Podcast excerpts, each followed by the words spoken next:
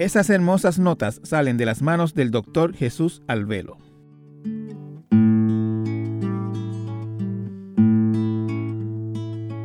A través de una carrera de cuatro décadas en la medicina, de las manos del doctor Alvelo han salido mucho más que bellas notas.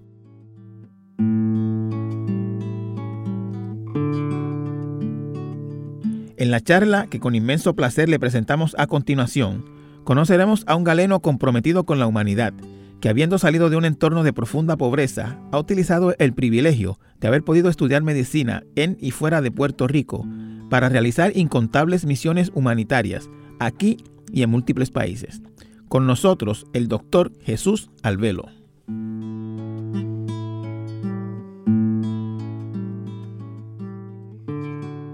Con nosotros hoy el doctor Jesús Alvelo Santiago.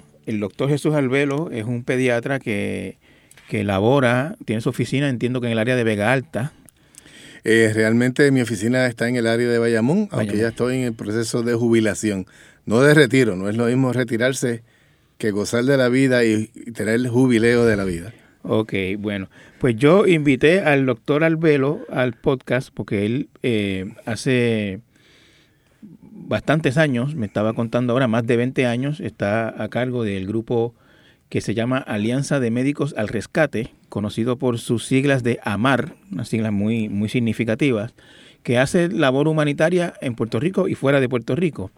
Eh, pero antes de llegar a, AMAR, eh, yo quería conocer un poquito de la historia del doctor Albelo. Eh, me enteré hace poco por unas expresiones que hizo por, por, redes sociales su hijo, que tiene el mismo nombre, Jesús Albelo. Es correcto que el doctor Albelo se crió en un residencial público y es uno de ocho hermanos. Y uno, eh, pues se le ocurre pensar que habiéndose criado en una familia de ocho, en un residencial, en un residencial público, pues haber estudiado medicina y convertirse en un galeno exitoso, pues, pues es, una, es una ruta interesante. Eh, cuéntenos, doctor, de esa niña suya, ¿en, en, en dónde fue que se crió? Bueno, eh, yo nací en el pueblo de Las Flores, en el pueblo de Ahí Bonito. Eh, uno de ocho hermanos de Ángel Albelo Pagán y Urbana Santiago Rivera, eh, en el área básicamente del barrio La Cruz a Moldadero, que rodea el Valle Hermoso de la Plata. Para ese entonces, aunque tú no lo creas, eh, tuve que nacer en el hospital Menonita de Ahí Bonito, eh, me cuenta mi mamá que tenía una santa pipa, una santa barriga, y no sabían si eran gemelos o no. De, esos ocho, doctor, ¿usted qué número? Yo soy el número cinco. Número cinco. Y mi mamá tuvo que ser llevada en hamaca al hospital Menonita de ahí bonito, eh, donde parí en forma normal. Y el médico menonita, misionero en ese entonces de la gente y de la religión menonita de Estados Unidos, que corría en el hospital, pues le dio muchas felicidades a mamá eh, por tener un nene tan grande, pero en aquellos momentos no había sonograma, no había obviamente la facilidad y fue la primera ocasión que mi madre visitaba un hospital. Así que parece que desde el vientre de mi madre estaba destinado a compartir la misión médica, por ahí llegar a las manos misioneros en el área de Menonita y Bonito. Eh, Pesé 13 libritas con algo. 13 libras. Aunque no lo parezca. Eso, eso, eso, es un bebé, es un bebé como dicen. Mi mamá daba pues niños grandes y no era, nunca fue diabética, nunca tuvo enfermedades serias. Eh, la más chiquita fue la nena de casa, la última, que pesó como 6 libras y ya creía que era prematura. Eran varones de 7, de 8, 9, 10 libras básicamente, y yo fui el que estableció el récord de 13 libras en el hospital Menonita. Sí, habiéndose criado en Aybonito, entre tantos hermanos, eh, uno puede suponer que era una que, se criaron pobres, vamos a decirlo de esa manera. Sí, venimos de la pobreza del campo de Ay Bonito. Mi papá quedó huérfano de padre y de madre y cinco tíos que se regaron por los campos de Ay Bonito, Calley. Algunos de ellos no tuve la oportunidad de conocerlo y estoy seguro que tengo primos por ahí tampoco he conocido. Otros sí, pues, tuve la oportunidad de conocerlo.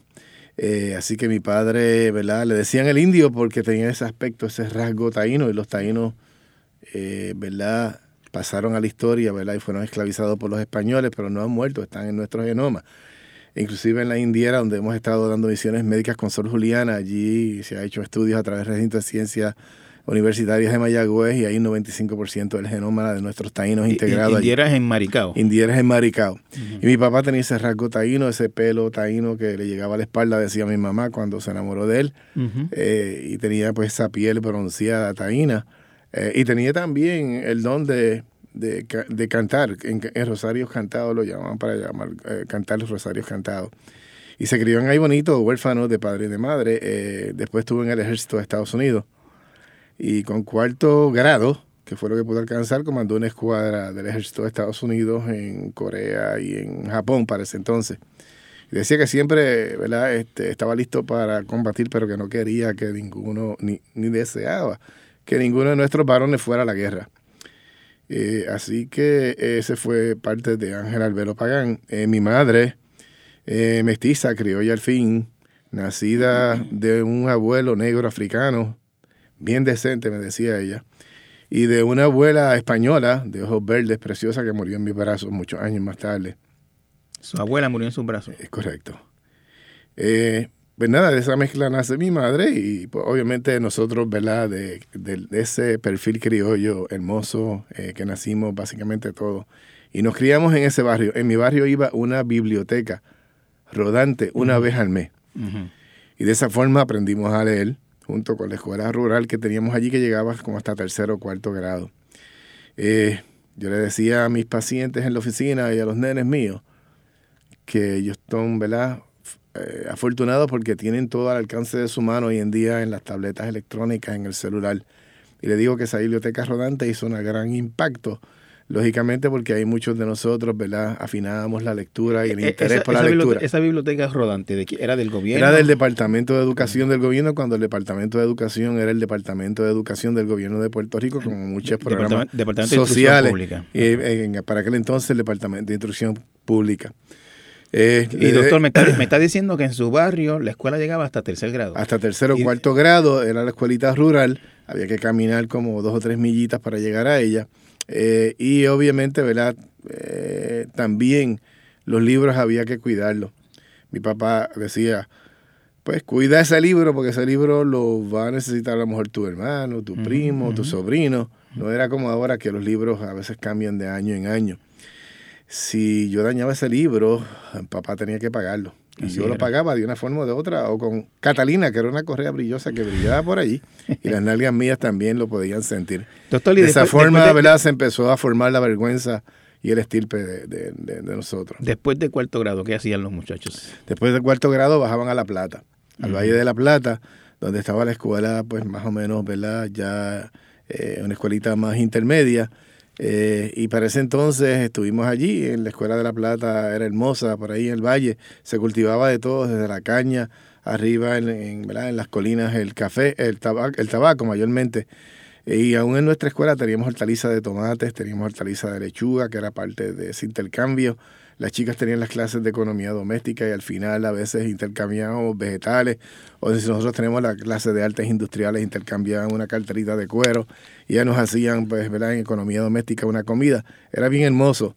Eh, pero me acuerdo también que en, la fila del comedor escolar, con el sol brillante, se paraba la señora y decía, con una bandeja stainless steel, que brillaba el sol bien limpiecita. Decía, Jesucito, así yo quiero la, bandera, la bandeja limpia cuando tú salgas del comedor. Había que fregarla. Había que comérsela y obviamente no había que fregarla, comérselo pero todo. sí comérselo todo. Obviamente para aquel entonces, ¿verdad? Se consumía de, lo que se cosechaba allí y lo que llegaba a través del sistema de la prera eh, a las escuelas. El Doctor, de, de, de, ¿de, qué año más o menos estamos hablando? Estamos hablando de los años 60, 60 y pico. Yo nací en el 52. En el 54 recuerdo vívidamente el huracán Santa Clara y lo pasé con una tormentera en mi casa con mis hermanos. Eh, y para ese entonces estábamos ya ¿verdad? en la escuelita por ahí, eh, eh, en los 60. Y ya después de quinto grado, eh, mis papás se mudan a Bayamón. Okay. Y al mudarse a Bayamón venimos a vivir en la barriada Volcán en Atoteja. Uh -huh. Este, pues donde ahí lógicamente nos formamos en esa área, un área también de pobreza en el área del volcán de Atoteja. Conocimos al padre Álvaro Holandés, que murió y está enterrado allí en Jesús Mediador en Atoteja, uh -huh. y las hermanas, donde también pues hay esa formación ¿verdad? sólida eh, de comunión. La iglesia allí, pues obviamente eh, hace horas, eh, ¿verdad? Para la gente alrededor. Eh, la colecta que se colecta allí va a parar a una viuda, va a parar a un enfermo, va a parar a un ser humano que lo necesita inclusive a nuestras misiones médicas también. Se me, olvidó de momento el apellido del padre, pero... El padre Álvaro de Boer. De Boer. Veía de, un pueblito pescador de Holanda eh, y formó ese ministerio, ¿verdad? Y esa comunidad.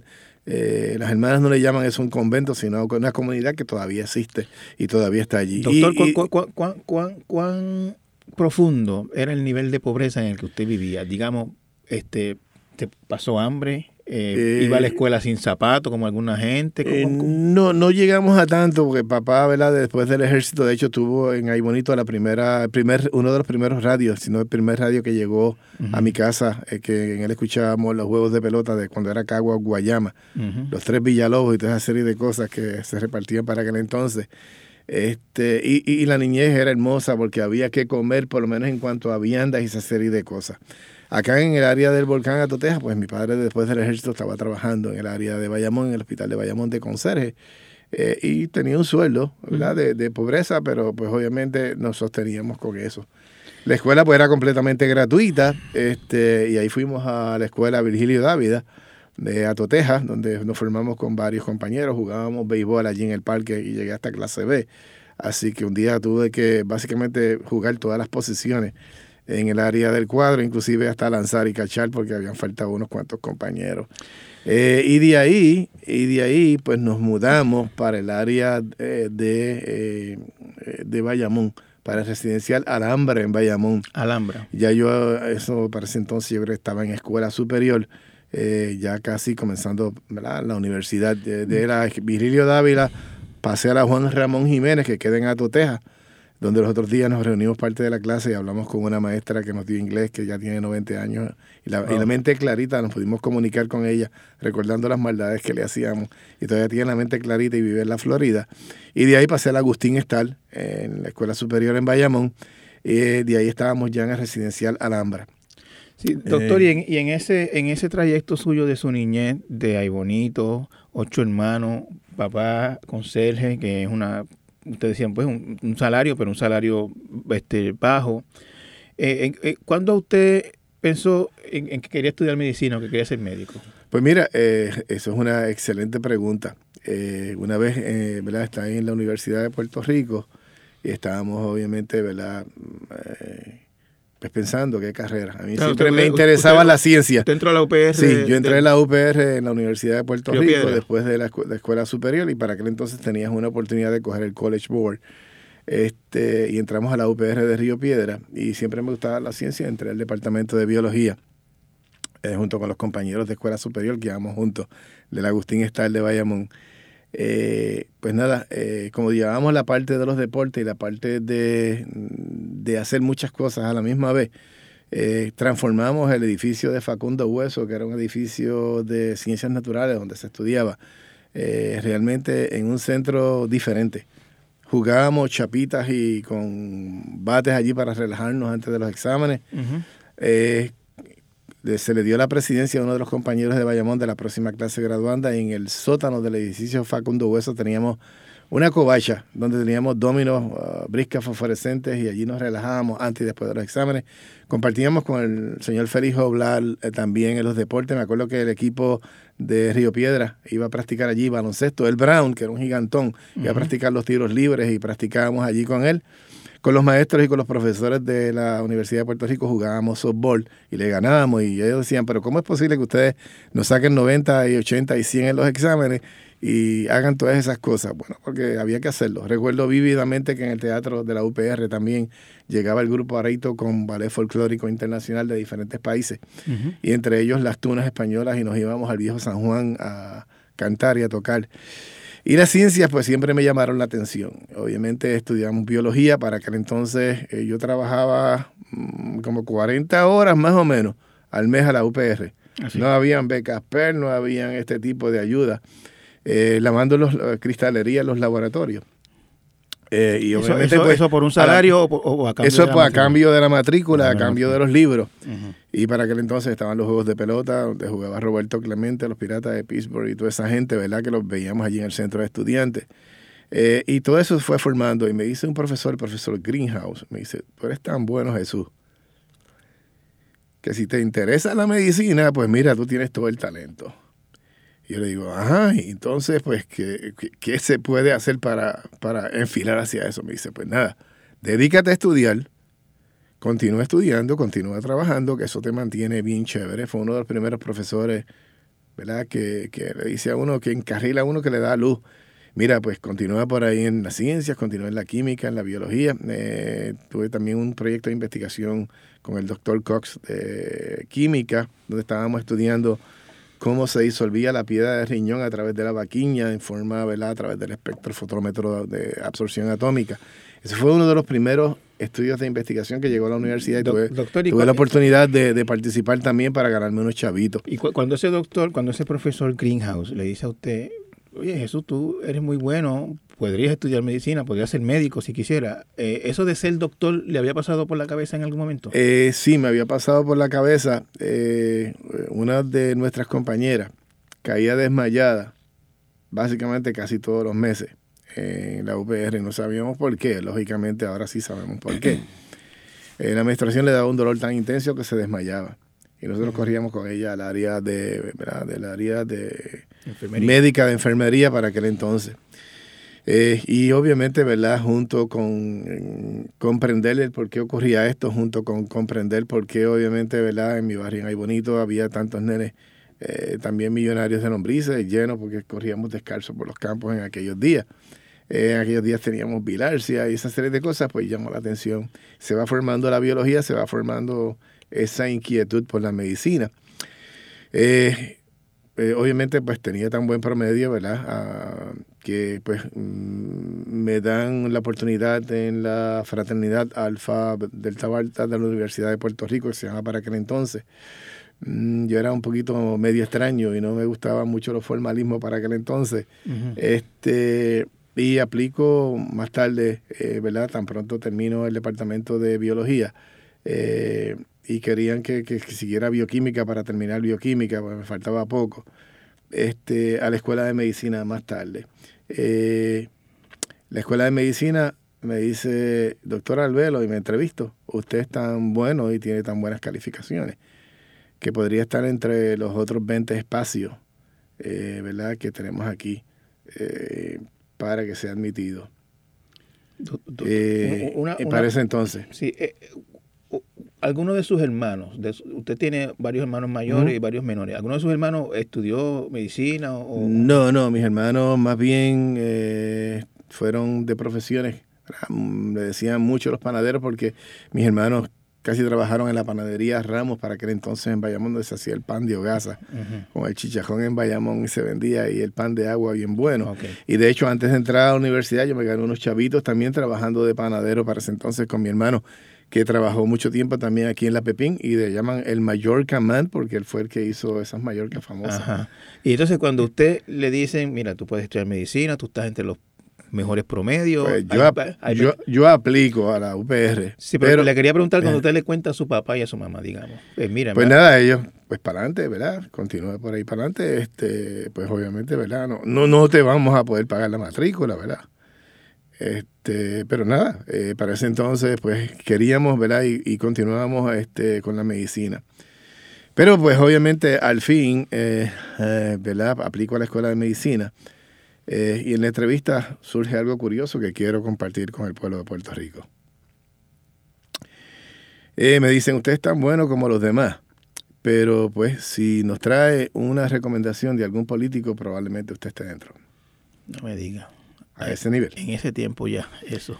Eh, individuo serio, honesto, y por supuesto, en la UPR al fin de mente amplia le dije, Aquí termina la entrevista. Si yo con mis notas y con mi promedio no entro a la escuela de medicina, esa es su decisión. Me levanté y me fui. Así. de esa forma. ¿Y qué pasó después? Pues nada, después este, surgió la oportunidad de entrar a la Escuela de Tecnología Médica del Departamento de Salud con los institutos de salud. ¿Esa era para qué escuela de medicina? Para, para la escuela de la UPR de la, Universidad de, Puerto Rico de Ciencias Médicas para ese entonces. Entonces, para entrar, a pesar de que usted tenía todas las calificaciones, le pidieron... Correcto. y, usted, no, conocía ningún De tener un magna cum laude de la Universidad de Puerto Rico y unas notas, ¿verdad?, súper excelentes y un MCAT súper bien. Pues, y, recomendación de, me imagino que el doctor Greenhouse lo había recomendado. Es correcto. Y también, obviamente, la doctora Busso, si no recuerdo también, que era, estaba encantada por ahí de la clase de botánica también, que Así que por eso no había ningún tipo de problema. Pero nuestro sistema ¿verdad? es crítica constructiva, que para ese entonces existía mucho padrinazgo y muchas cosas, y quizás, no sé si todavía ¿verdad? Eh, eso lo puede existir. Así que lo traigo como crítica constructiva usted no como experiencia de vida. ¿Usted no conocía ningún político? Este, yo no conocía ningún político. Mi papá conocía políticos en el área de Bayamón para ese entonces. Este, pero le dije, no, no yo no deseo eso, papá. Este, continuamos, eh, aparece la oportunidad de estudiar tecnología médica, uno de los compañeros está estudiando tecnología médica, nos habla, eh, solicitamos al departamento de salud, nos aceptaron junto con unos colegas amigos, nos graduamos de tecnología médica.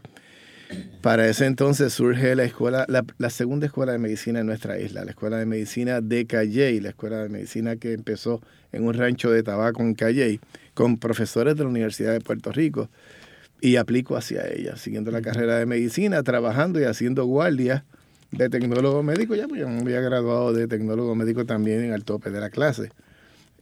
Este, en diferentes laboratorios, desde Fajardo hasta Ajayo, hasta Manatí, básicamente llegamos.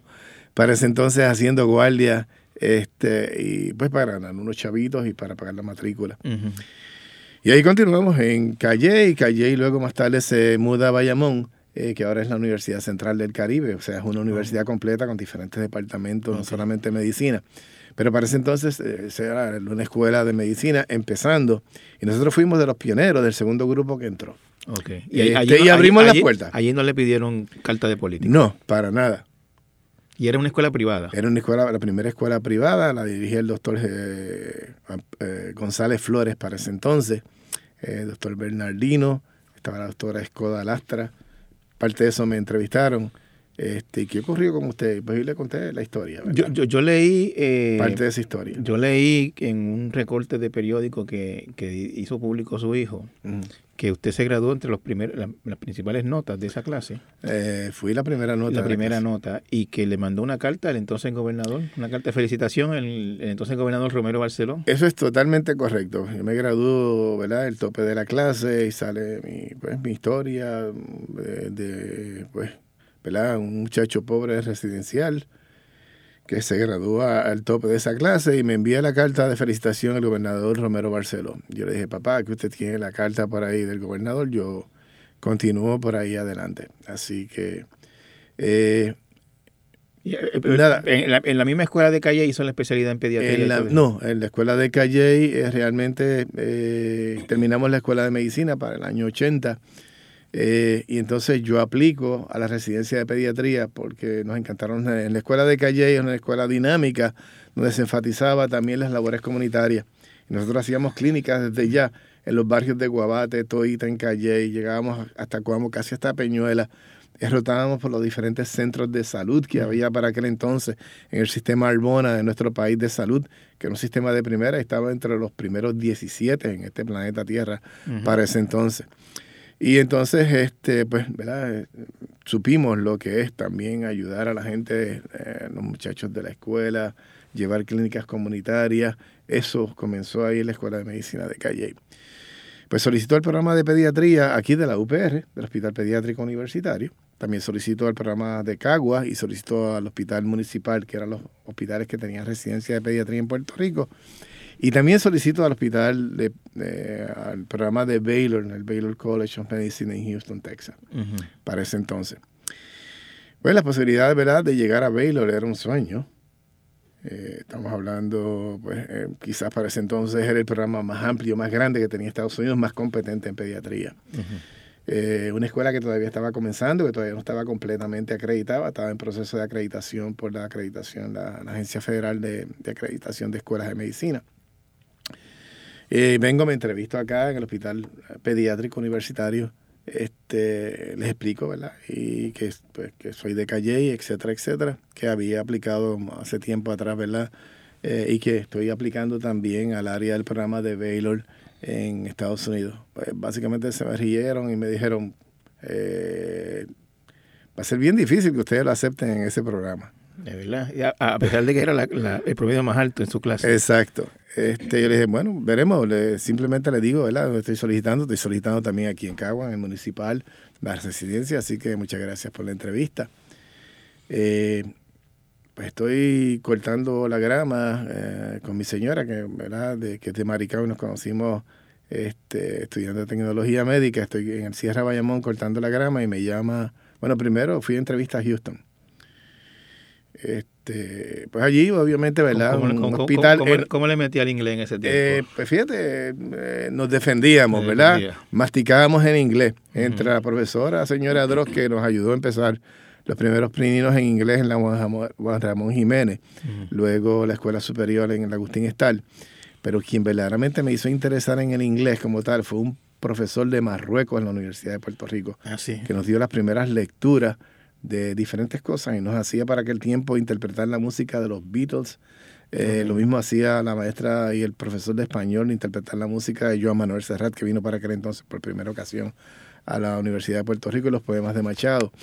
Eh, nos daba ¿verdad? historias de la descendencia afroantillana, historias de las bombas de Hiroshima en Japón. Y todo eso había que interpretarlo más laboratorios en inglés y hacer las cosas en conversación. O sea que cuando llegó a Baylor se defendía bastante. Me defendía y entonces eh, allí estaba lo que nosotros le vinimos a decir más tarde de Rocketman, el doctor Ralph T. Fagin, que era el chairman de ese entonces, graduado de MIT en Boston. Y para aquel entonces eh, no era el Match Program, donde tú rotas en esta cosa de computadoras hoy en día y a través de las notas y a través de cartas de recomendaciones y a través del sistema electrónico te hacen un match con los hospitales. No, para aquel entonces tú ibas a entrevistas y una de las entrevistas también es pasar un grand round, donde se presentaba un caso interesante. Y él iba desglosando poco a poco sin ninguna diapositiva, desde el historial del niño, que pasaba, ¿verdad? los laboratorios, exámenes físicos, y él hace una pregunta eh, que por eso es importante la experiencia también en tecnología médica y obviamente en la biología y la fisiología. Una pregunta este, sobre una condición ¿verdad? que tenía ese niño, que era una condición de que hay hemólisis de las células rojas por el síndrome hemolítico urémico y a la misma vez hepático. Eh, que por qué las células rojas tenían esa forma que se rompían, que le llamaban, ¿verdad? Forma, en forma de casquete eh, o helmet shell, o tenían esos acantocitos que son pedazos de células rojas. ¿Por qué ocurría eso? Nadie levantó la mano. Ok, pues el jibarito. Jesús Albelo. ¿Cómo le decían Chuito, doctor? No, eh, Jesús, Chuito, Albelo, me llamaban los compañeros. El jibarito ahí bonito, pues levanta la mano. Y explica, ¿verdad? Con detalle la fisiología y esa serie de cosas. dice, muy bien, doctor. Excelente. Y entonces, pues, rotamos, vamos a la entrevista con los diferentes departamentos, ¿verdad? Eh, de neonatología, de diferentes departamentos de hematología en Houston, un sueño, un edificio donde compartía con el Hospital San Lux, que para ese entonces es la meca de cardiovascular. Y te cuento más, allí estaba el doctor eh, de los primeros cirujanos cardiovasculares, el doctor Denton Cooley, que básicamente inventaron la cirugía cardiovascular en Houston y también se estudiaban las lipoproteínas que hoy sale el colesterol y por eso todo lo que sabemos de colesterol. Eh, y allí venía gente de todos los países a evaluarse. Y estaba el doctor Ralph D. Fagin, que se había creado en MIT, el doctor Martin Loring, que también era el jefe de pediatría. Pues me llama, cortando la grama en Sierra Bayamón, el doctor Ralph D. Fagin. Doctor, usted está aceptado aquí. Queremos que venga para acá, que se venga en junio, para que se vaya integrando. Eh, con, beca y todo, doctor. Eh, sí, ya era con, con pagas de los residentes. Los residentes siempre somos y hemos sido los esclavos más baratos. Y, no, le dio... de, todas las residencias en el mundo entero, incluyendo en Estados Unidos. Claro, y, no le dio con llamar al que le dijo, ah, eso va a ser difícil que te acepten. Te cuento, te cuento. Regreso para atrás al hospital pediátrico, decentemente a Caguas, al hospital municipal, para decirle, mire, dejen la oportunidad a otra. Ah, había ido también a entrevista a New Jersey eh, en de todos los lados me habían llamado, de todos los lados me habían aceptado, incluyendo el hospital pediátrico. Regreso para atrás a Cagua, le digo, aquí tienen la oportunidad para otro compañero que pueda utilizar el espacio, porque me acaban de aceptar en el programa en Baylor. Ah, mucha felicidad, doctor Albelo, qué bueno.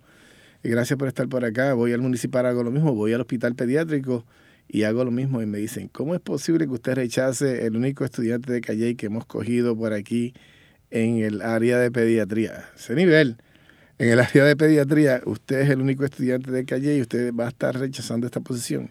No, no, yo fui honesto aquí con la entrevista, vine aquí anteriormente, le dije que uno de los programas que estaba solicitando, que parecía un sueño, que nuestra escuela todavía no está completamente acreditada en Houston, me acaban eh, de aceptar allí, también en New Jersey. Mi meta es ir a Houston y yo quiero ser honesto con usted y dejar el espacio. Sencillamente con esto. Si usted cree que esto es un rechazo, pues mire, eh, ha habido otra serie de cosas que quizás usted no conoce, ¿verdad?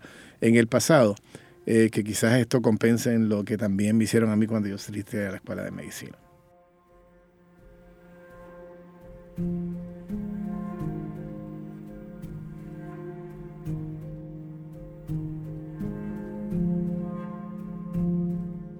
A nuestro regreso, las experiencias que hicieron al doctor Alvelo interesarse en el trabajo humanitario.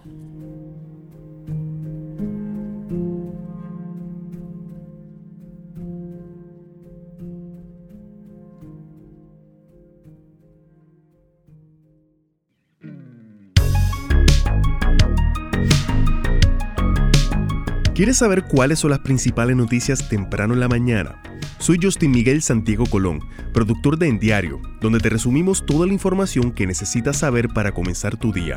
En Diario, disponible de lunes a viernes desde temprano en cualquier plataforma para escuchar podcast. Te esperamos.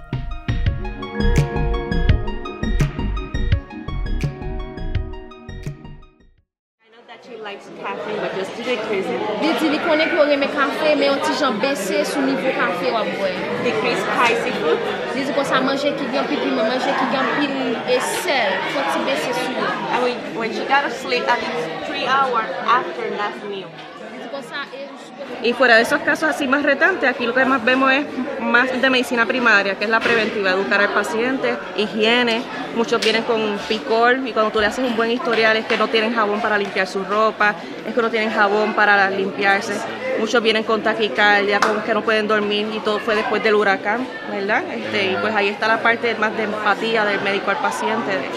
Ah, son gente que perdieron todo este, y hay que, para poder atender Haití, hay que entender Haití. Y ese es el propósito aquí. Estamos viendo la población, estudiándola y aportando la medicina como la aprendimos en Puerto Rico en todas nuestras capacidades. Doctor, eh, ¿cuándo eh, empezó a interesarse o a participar en, el, trabajo humanitario? ¿Cuándo, empezó, por ejemplo, a, viajar a otros países a atender este...? Pues mira, este, ese trabajo humanitario comenzó para 1994 con los compañeros de Alianza de Médicos a Rescate, el compañero eh, John Jiménez, pediatra del Hospital Hermanos Meléndez para aquel entonces, que teníamos el tercer piso dedicado a pediatría, no teníamos todavía el hospital pediátrico, el compañero Juan Panelli viajan al Amazonas por primera ocasión, son los fundadores de Ponce, el compañero Juan Panelli, dentista, este, y viajan con una asociación misionera internacional que se llama AMI. Eh, viajaron al Amazonas el área de los Yanomamis, al sur de Venezuela, frontera con Brasil, que lo divide el río Orinoco, en esa región.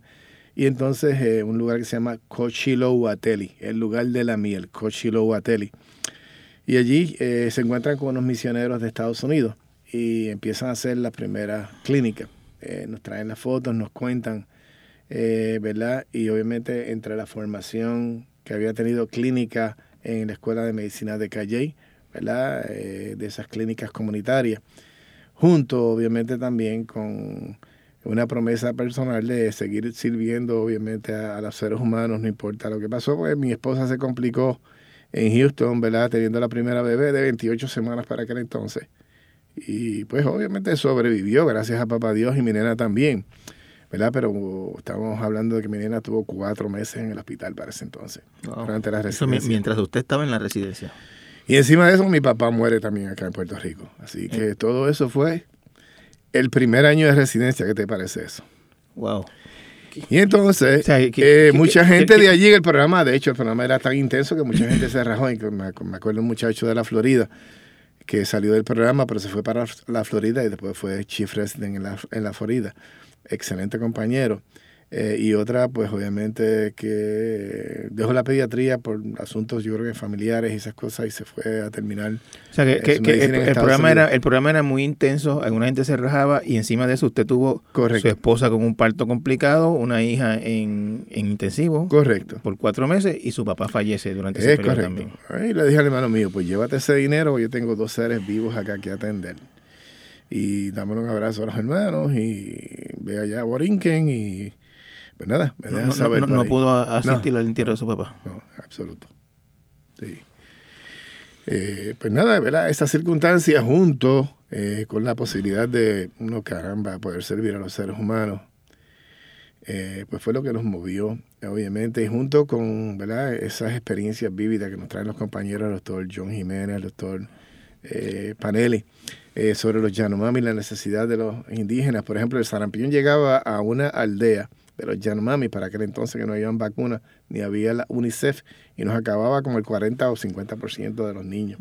De hecho, los Yanomami no le ponían nombre completo a los niños, le decían hijo de o hija de fulana de tal, como hasta los 9 o 10 años, porque entre el sarampión, el dengue, la malaria, eh, fiebre amarilla, obviamente el 40 o 50% de los niños no llegaba a lograrse hasta los 9 o 10 Doctor Díaz, ¿dónde fue su primer viaje humanitario? Mi primer viaje fue al Amazonas, con los, compañeros, con los compañeros. Que mucha gente va y no vuelve, a un gente con experiencia. Gente, eh, va, y no, fue, gente va y no vuelve, que, que se, que es sumamente, sumamente, intenso el trabajo en el Amazonas, ¿verdad? Eh, sumamente, pues obviamente impresionante. Allí pues la moneda y los chavos no valen nada, sino simplemente el medio de transporte es el bongo o la canoa a través de las aguas. Allí pues el intercambio de frutas y esa serie de cosas es lo más importante. Y la naturaleza. ¿Y, qué, y eh, la paz con la naturaleza y las enfermedades serias que ocurren en el área del Amazonas. Eh, allí en esa área, básicamente, eh, pues estaban estos misioneros, ¿verdad?, que estaban ayudando y abren la apertura para que podamos seguir dando las clínicas. Ya para ese entonces, cuando yo estoy participo, nos llamamos Alianza de Médicos al Rescate de Puerto Rico o AMAR la adolescente, la hija del compañero doctor John Jiménez, que ahora mismo es abogada en Puerto Rico, y si me escucha le envío saludos, fue la que diseñó este logo. Okay. Okay. Y estuvo allí eh, con los Yanomami eh, para ese entonces. También el hijo de la doctora Carmen González, que ahora está en Nuevo México, eh, que es abogado también ahora, también estuvo allí a los dos o tres días escamisado como los Yanomami con ellos allí sudando. Media hora intensa trabajando en el Amazonas es como si tú tuvieras ocho horas bajo este calor intenso con la humedad y el calor. ¿Qué, qué, fue lo más que le impresionó en ese primer viaje? Eh, el primer viaje, obviamente, las enfermedades que se podían mejorar. Cosas que ya por acá no existían, allá las encontraron. Es correcto, que se podía mejorar, que se podía mejorar la educación, el acceso a la salud de los indígenas mami que obviamente no ocurriera como nuestros taínos, ¿verdad? Que se enfermaron de todas las enfermedades que trajeron los conquistadores y literalmente físicamente desaparecieron, aunque te digo que están inmersos el 95% del genoma allá arriba en las Indieras y en otras partes de nuestra isla. Doctor, y, y ahí fuimos poco a poco ayudando, ¿verdad? A llevar medicamentos, a educar.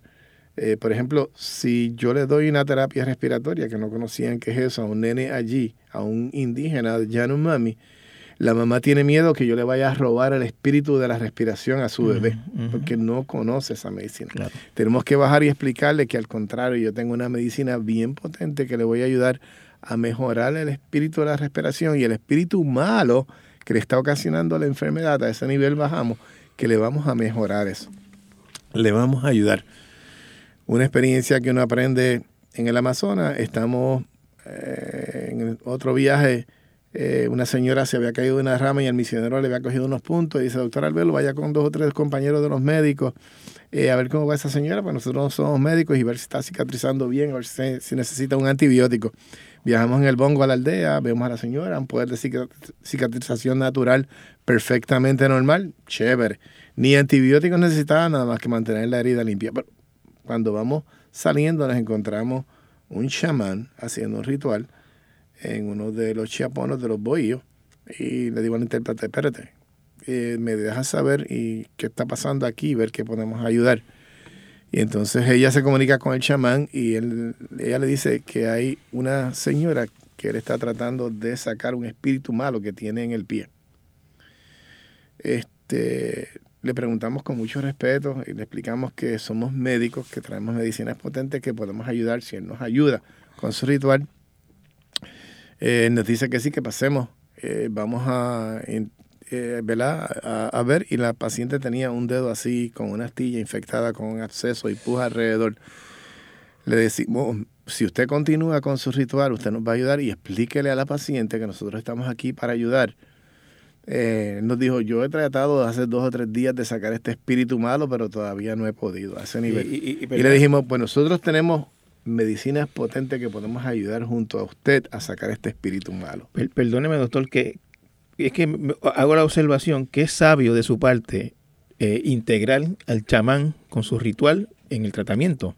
Usted como médico sabe, o pensaría quizás, que, que, lo que el chamán está haciendo allí no, no tiene quizá utilidad eh, eh, científica, pero como pero para no espantarlo, para no cerrarlo, para, para, para que contribuya y, y, ayude con la paciente, ustedes lo integran al, Eso es totalmente correcto y ese es el respeto que se debió tener para aquel entonces con nuestros indígenas en todas las Américas que eran los dueños de estas tierras. Desde Canadá hasta la Patagonia y abajo. Pero pues no se tuvo esa delicadeza. Doctor, y en ese primer viaje, ¿cuánto, duró más o menos? ¿Se acuerda? Eh, pues mira, para terminar, corta la historia, eh, la, paciente accede, anestesiamos junto con la doctora Carmen González, anestesiamos el dedo, abrimos el dedo, abrimos el pus y le enseñamos, aquí está el espíritu malo. Lo sacamos para afuera, limpiamos, le dimos un gramo de antibiótico que teníamos para aquel entonces, le enseñamos cómo curarle herida y todo el mundo tranquilo. Y gracias por cooperar con nosotros. Y, ese, doctor, y ese, ah. ese dedo, esa herida no atendida, ¿qué consecuencia hubiera tenido? Ah, pues se infecta el dedo, tiene una osteomelitis o tiene ¿verdad? una infección en la sangre y se puede liquidar. Se, podía, morir, se podía morir. Se puede morir. Claro, una paciente, ¿verdad? Quizás completamente saludable o podía sanar o podía morir. ¿Y era una persona joven, adulta? Una señora de mediana edad, como de 30 años. De 30 eh, pero debido a las enfermedades, allí el promedio de vida no pasaba de 48 o 40 años. Así que el viaje en ese tiempo duró como, como 5 a 7 días. Teníamos que pesar y llevar una compra también y por kilo de peso y, en las avionetas misioneras. Y cuando usted regresó de allá, doctor, eh, cuando regresó de ese primer viaje misionero a la Amazonas, eh, ¿cuán distinto era usted del que se había ido de Puerto Rico? Pues completamente diferente, porque conocía la medicina natural, lo que pasa a la gente allí, ¿verdad? Y obviamente que haces estragos cuando tú no tienes vacuna. Ya existía la vacuna de sarampión como un alemán y papera que nos protegía el 90 y pico por ciento de nuestros niños, ¿verdad? Con dos dosis. De hecho, para aquel entonces solamente poníamos una sola dosis y veíamos que a veces el sarampión recurría, aún en personas, ¿verdad? Mamás embarazadas que las pasaban bien mal, en adolescentes y en adultos que solamente tenían una dosis. ¿Sabe quién fue el sistema de salud primero que empezó a poner dos dosis de la vacuna de sarampión como un alemán y papera? Y que demostró que necesitábamos dos dosis para cubrir el 97% de, eh, de la inmunidad. No, los compañeros médicos cubanos. Ah, los cubanos. El sistema cubano fue el primero que comenzó con esa curiosidad y obviamente documentó que lógicamente eh, subía la inmunidad. A la misma vez fueron esos reportes, se vino para acá, para Estados Unidos, se hicieron estudios de inmunidad y era correcto. Teníamos que poner una segunda dosis de la vacuna de sarampión como un alemán y papera para tenerle refuerzo de inmunidad para el resto de nuestra vida. Y a través del programa de la UNICEF se empezó a llevar las vacunas a los Yanomamis, explicándole obviamente ¿verdad? el beneficio. Este, se empezó a mejorar la salud, etcétera, etcétera, en el área del Amazonas. Doctor, ¿en cuántos países ha, usted ha ido haciendo trabajo humanitario? Ya, estamos hablando eh, desde todo el archipiélago borincano, desde la costa hasta las montañas, incluyendo Vieques y Culebra. Estamos hablando de República Dominicana múltiples veces, la frontera entre República eh, Dominicana y Haití. En Haití he perdido la cuenta de tantas veces desde 1996, desde antes del terrible terremoto, nosotros estamos yendo a Haití. Eh, estamos hablando, bajando por ahí desde México, eh, Guatemala, eh, estamos hablando de Nicaragua, estamos hablando de los campos de Guatemala, Costa Rica, pasando por el, istmo de Panamá, Colombia, Santa Fe de Bogotá, las calles de Santa Fe de Bogotá, el cartucho, que aquello era como decir la perla eh, San Juan, Río Piedras completo de gente viviendo en Casucha. Medellín, Colombia, después, eh, para el 95-96, como tres o cuatro años después de Pablo Escobar salir de las calles, atender a los nenes que huelen pegamento y le huela los pulmones y tienen una encefalopatía por el el que huelen para tratar de mitigar el hambre. Exacto, Este, los desplazados que tenían un chorrito de agua, una plumita que caía de esa gotita, porque los desplazados son que vivían entre la guerrilla y los soldados y a veces si creían que estaban ayudando a los soldados, pues la guerrilla obviamente venía y asaltaba su, su casa o si los soldados creían que estaban ayudando a los guerrilleros, para ese entonces había mucha guerrilla en Centro y Sur, Suramérica, pues obviamente ¿verdad? los acusaban y tenían que salir despavoridos de sus tierras y aterrizaban en las colinas de Medellín y así se llamaba el área de los desplazados. Nosotros llegamos tarde de Puerto Rico, un vuelo tarde, que apenas pisamos hotel, usamos el baño, salimos a las 5 de la mañana sin dormir, rumbo a Medellín, pasando por el Nevado Ruiz Hermoso, me acuerdo, y aterrizamos para ver a los niños de la calle. Los niños de la calle, pues obviamente no tenían a nadie, eran seres humanos de la calle, ¿verdad? Hambrientos, así que estuvimos ellos. yo, yo oigo esas historias, o sea, atender a un niño que le dio encefalopatía, dijo usted. Sí, a, eh, le podía dar una encefalopatía cuestión de, inhalar consecuencia de, Y también, obviamente, le daba una, ¿verdad? Una, una, una, inflamación química, una pulmonía química, algunos de ellos del químico. y, y, yo me pregunto, usted cuenta eso, y yo me pregunto cómo uno eh, puede emocionalmente resistir eso. ¿Cómo, cómo, cómo usted brega a nivel ya emocional de usted personalmente? Mira, la, la, emoción siempre ¿verdad? llega y si uno tiene que llorar con ellos y emocionarse, llora con ellos y llorar la muerte de los niños, como la muerte la hemos visto de frente en diferentes partes de la frontera dominico-haitiana, en el Amazonas, que de hecho una de las esposas de los misioneros perdió la vida con malaria para ese entonces una señora que perdió la vida con malaria, que el doctor John Jiménez, muy oculto, pudo tirarle una foto y enseñarnos lo que es el ritual y la muerte para los Yanomami, que se fue en edema pulmonar, etcétera, etcétera. Hay un colega de amigo que fue para ese entonces, no pudo resistir y nunca volvió al Amazonas y a nuestras misiones médicas porque son fuertes las experiencias. Eh, los niños de la calle, lógicamente, ven enfermos, sin vacunas, sin acceso a nada ni a nadie y que literalmente si le molestaban a un comerciante eran perseguidos como perros y a veces asesinados en el área de ese entonces. Yo, yo, yo lo vi a usted, doctor, una vez en acción, quiero contar esto, en Haití. Y quizás nos viste en Haití después del huracán Matthew, donde estuvimos en el sur, en San Luis del Sur, en el centrito de salud. Y, yo, recuerdo que, yo recuerdo usted... Y en la barcaza, toda la ayuda que envió humanitaria y que luchamos por ella para que se quedara allí y llegaran los víveres allí. Yo recuerdo que usted, este, yo, yo recuerdo haberlo atendiendo a un hombre que llegó, se le quejó de, dolores, usted lo atendió, le, le, recetó, le dio sus recomendaciones. estomacal y tiene ¿verdad? malestar general por aquí de, ácido. Y le pregunto desde cuándo es, me dice que de siempre. Le pregunto que si él come bien, me dice que no. Obviamente el ácido se queda ahí. Por falta de comida le causa una gastritis química. Vamos a escucharlo, pero lo vamos a ayudar y le vamos a dar medicina para calmar el dolor, que es bien importante, pero que él me debe ayudar a tratarle ese estómago, este aunque sea con merienda, que trate de no comer cosas picantes, ensalzadas, que eso le empeora la acidez, ¿está bien? Ok. que vamos a ayudarle. ¿Eh? Y cuando esa persona terminó con usted, yo recuerdo, como ahora, que yo le pregunté, doctor, ¿y qué tiene esa persona? Y usted me dijo, la enfermedad de esa persona es hambre. Hambre. Sí, este, todas, las, todas las molestias que él tiene es consecuencia de no comer tres veces al día, todos los días. Correcto. Si acaso una comida al día se le alcanza. Y yo, yo, yo, hablé con el hombre y, le pregunté, él me dijo que no todos los días, tenía unos cuantos hijos, no, todos los días podemos comer todo, ¿sabes? Los tres veces al día. Eso es así, en esta época donde existen los mangos y allí existen los mangos en la frontera, a veces lo único que comen los niños al día y una familia son mangos. Porque no tienen que comer. Vamos a ponerlo así. Y obviamente, pues si no tiene que comer, le va a dar una gastritis, le va a dar dolor y obviamente la emoción de verdad de poder buscar el, el, pan de cada día para su familia. Todo eso incide entre un adulto. Así que un adulto también, ¿verdad? Siempre hay que contextualizarlo, atenderlo.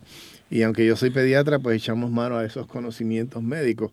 Y en un pueblito donde pues solamente ¿verdad? hay un médico, pues hay que echar mano al conocimiento médico sin nunca hacer el mal, atendiendo lo más que pueda dentro de nuestras capacidades. Obviamente también, ¿verdad? Conociendo nuestras limitaciones como médicos, hasta dónde llegar, pero hacemos lo mejor por cualquier ser humano en cualquier lugar. yo, yo, yo, yo, le voy a hacer una pregunta que es bastante básica, doctor, pero, pero tengo que hacerla. ¿Por qué? ¿Por qué salir de la comodidad de su oficina con su aire acondicionado y atendiendo a sus niños y, irse a un sitio tan complicado como Bueno, porque es un deber, ¿verdad? Es lo primero. Eh, lo segundo es como un mandato interno que te da Papá Dios o una llamada interna, si la quieres llamar así, que dicen, ¿verdad? La gente religiosa. Lo tercero es una promesa eh, de salud, ¿verdad? Por mi nena y por mi esposa. Y obviamente, ¿verdad? Lo cuarto es que la medicina, eh, ¿verdad? Este se supone que ese juramento de Hipócrates y no de hipócrita, ¿verdad? Que, que es para atender a cualquier ser humano, tenga, no tenga los recursos, etcétera, etcétera. Eh, si. Eh, si, si resumimos eso, básicamente en eso se basa. En una llamada íntima que te hace Papá Dios, ¿verdad? En una experiencia, en una experiencia de vida como tuve yo durante mi primer año. Usted, usted, dice una, usted dice una promesa por la salud de su esposa y su hija. Usted fue así, cuando tu hija y su esposa estaban en peligro de muerte, usted dijo, Señor, si tú me la salvas, va a pasar tal cosa. Totalmente correcto, Benjamín, totalmente correcto. Y ha cumplido. Claro.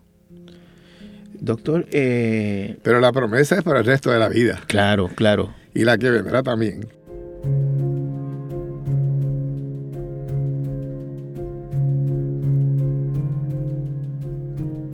Al regresar, la conclusión de nuestra charla con el doctor Arbelo y una bella sorpresa musical.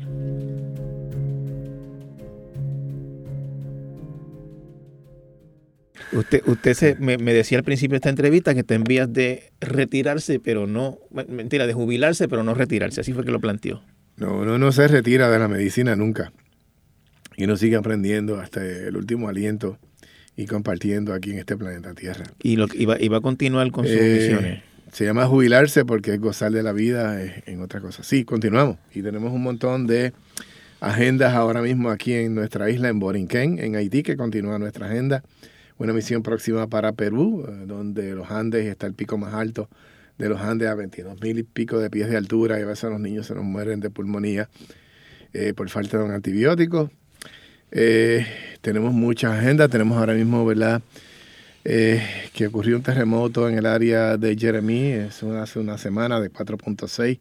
Murieron dos personas, no fue tan intenso como el de agosto del, del 2021, pero hay 2.000 familias sin hogar, hay 42 heridos.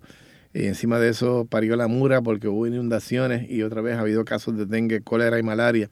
Y estamos en contacto con una fundación para tratar de enviar ayuda urgente de nuevo hacia Haití. Está complicado viajar hacia Haití en este momento. Eh, lo sabemos, pero pues ya entramos y salimos de Haití, de esa región, aún cuando estaban las gangas. No pretendemos hacer eso, sino ahora con la fundación que nos recibió, buscar las estrategias más certeras para que la ayuda le llegue a ellos. Ya lo hemos hecho anteriormente. Sabemos, ¿verdad?, cómo irnos de una forma o de otra aprendemos, eh, vamos a decir, ah, ah, iniciativas ah, misioneras para poder llegar a los sitios de una forma o de otra y en quién confiar. En, en estos sitios que ustedes han estado, el Amazonas, en Centroamérica, Haití, son sitios, algunos de ellos bastante peligrosos, ¿han tenido situaciones, o sea, han estado alguna vez en riesgo su vida en alguna situación de, violencia. Siempre, cada vez que te montas en un lugar y todos los días en el carro de salgo de mi casa, uno nunca sabe si va a volver, porque pues estamos en una sociedad donde es belicosa y una bala puede salir de cualquier lugar, aún en la iglesia o aún en algún restaurante donde estén buscando a alguien más, ¿verdad? O un gatillero se zafe, que hoy en día no hay códigos de ética como lo había anteriormente. Eh, siempre, ¿verdad? Que te montas en un avión, aún de placer que vaya por decir así, a un sitio tan común como Disney World o qué sé yo, un viaje a Europa, donde sea, puede ocurrir algo mecánico. Siempre puede ocurrir algo. Así que ese miedo que tenemos por dentro es normal de los seres humanos. Pero nosotros hemos estado en sitios donde ha habido metrallas de nosotros y por el lado, en el área de Guatemala, todavía cuando existía en los campos de Guatemala con el compañero Juan Panelli, este, y la misma gente de la comunidad junto con un líder comunitario respetado, nos protege. Porque vamos y hemos evaluado huérfanos de padre y de madre, hemos evaluado hijos de soldados sin mirar a quién, hemos evaluado los niños de la calle, hemos evaluado los Yanomami. Llevamos, somos como unos embajadores de salud de Borinquen. Eh, evaluamos a quien sea que nos ayude, gente en la calle, obviamente que hemos parado, ¿verdad? Para hemos parado nuestro vehículo bajando de Pedernales de la frontera porque un motorista voló por encima de una valla y gracias a Dios quedó enjorquetado en un árbol y pasamos una o dos horas en los que le estabilizamos y pudimos llevarlo al hospital de Barahona rumbo a la capital. Eh, hemos parado en el medio de Caracas porque había un paciente convulsando en la calle, etcétera, etcétera. Para ese entonces estábamos atendiendo eh, a la gente que había quedado inundada en los cerros de Caracas para ese entonces que de hecho para ese entonces por ahí quedaron mucha gente huérfanos de padre y de madre y vale la pena tocar que para ese entonces el comandante Chávez estaba en política de, ser para presidente y se enteró que había unos boricuas allí. Nos fue a visitar, nos fue a saludar y nos dio las gracias a nombre del pueblo de Venezuela. Y la segunda vez que regresamos a Venezuela rumbo a Puerto Ayacucho, al Amazonas, eh, fue la primera vez que nos pasaron como si fuera diplomáticos al salón VIP, que nos quedamos espantados. Y llegó el jefe director de la Fuerza Aérea y me dice, doctor Albelo, aquí tiene mi tarjeta y tiene dos helicópteros a disposición por si ocurre algo dentro del Amazonas. Usted me llama a este radio y lo sacamos de allí o si ocurre alguna emergencia médica en ese lugar. A ese nivel. Así que a veces se abren las puertas con simplemente llevar buena voluntad, no importa qué. Y hemos estado otra vez eh, evaluando gente, hijos de guerrilleros.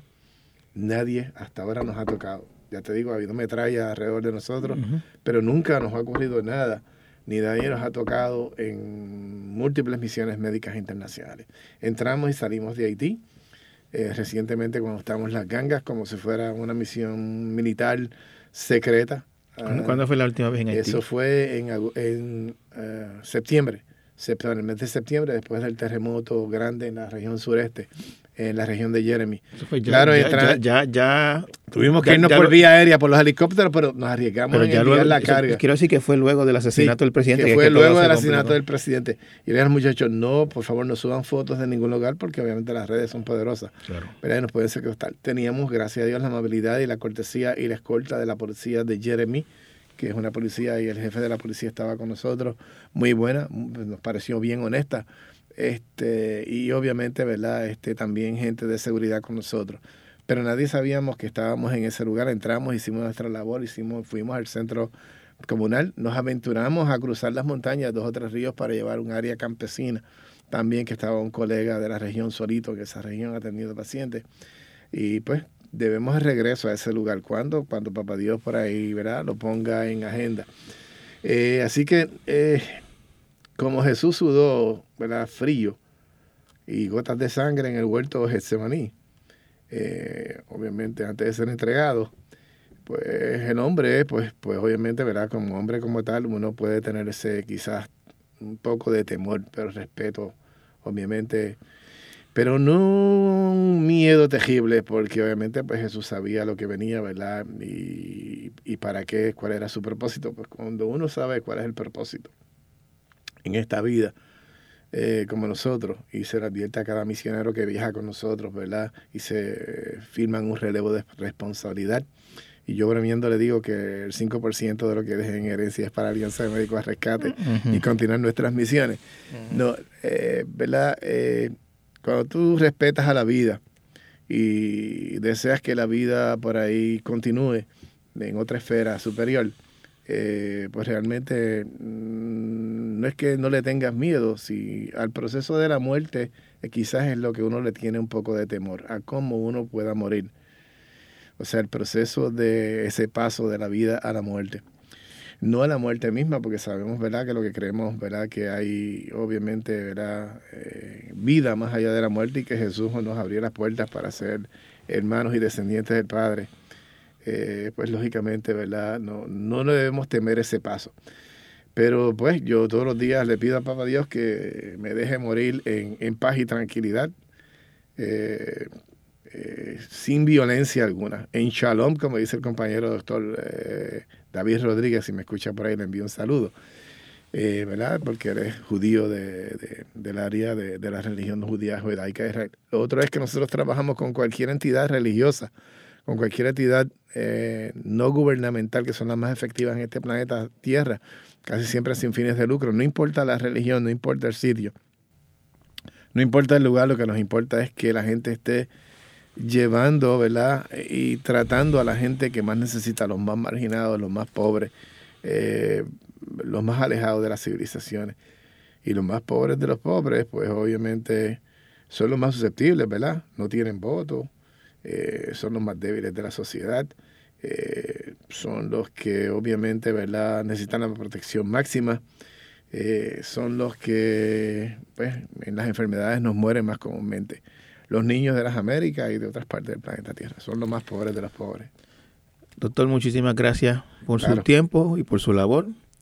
Este, vamos ahora a escuchar una cancioncita que usted nos prometió. Pues me parece sí, vamos a escuchar una canción que se llama Enciende la luz. Eh, en nombre del compañero doctor Manuel Castillo, cirujano, eh, que en paz descanse y que Jesús le haya dado un abrazo. Eh, él nos trajo unas velitas para una misión en el área de Nicaragua, en los campos de Nicaragua. Y tenemos una canción hermosa que dice Enciende la luz. Así que vamos a escuchar por lo menos unas estrofas de esa canción. seguro que sí.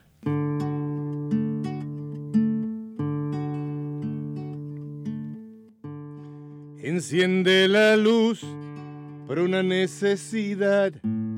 Comparte tu amor con el grupo Amar Comparte tu abrigo, comparte tu pan, y un niño pobre en paz dormirá. Enciende la luz y el camino verá. Y la luz del cielo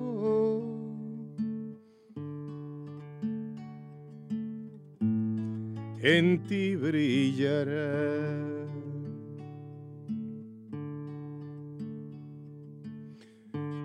Ven conmigo hermano, ayúdame a empacar esas medicinas que salud proveerán a los campesinos de cualquier lugar que con una sonrisa te agradecerá.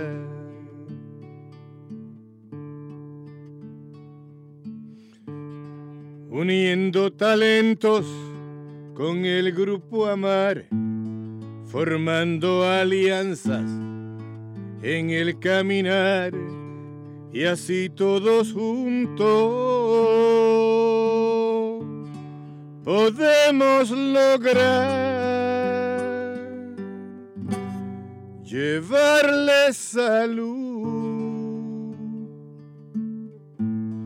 mucho amor y paz.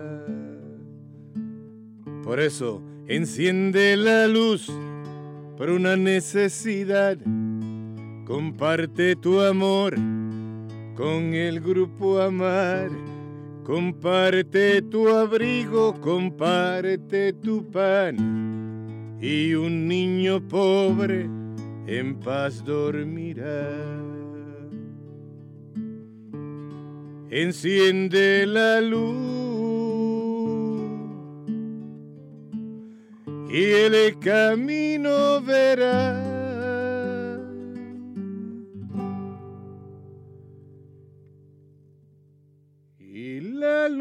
del cielo.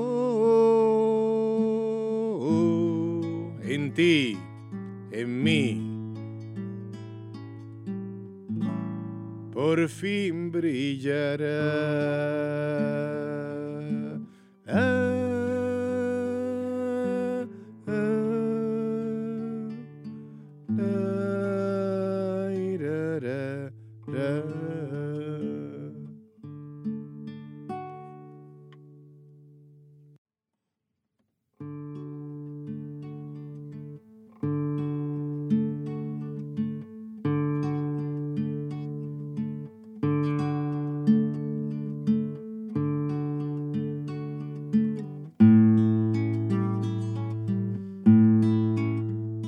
Torres Gotay Entrevista es una producción de Jeffar Media.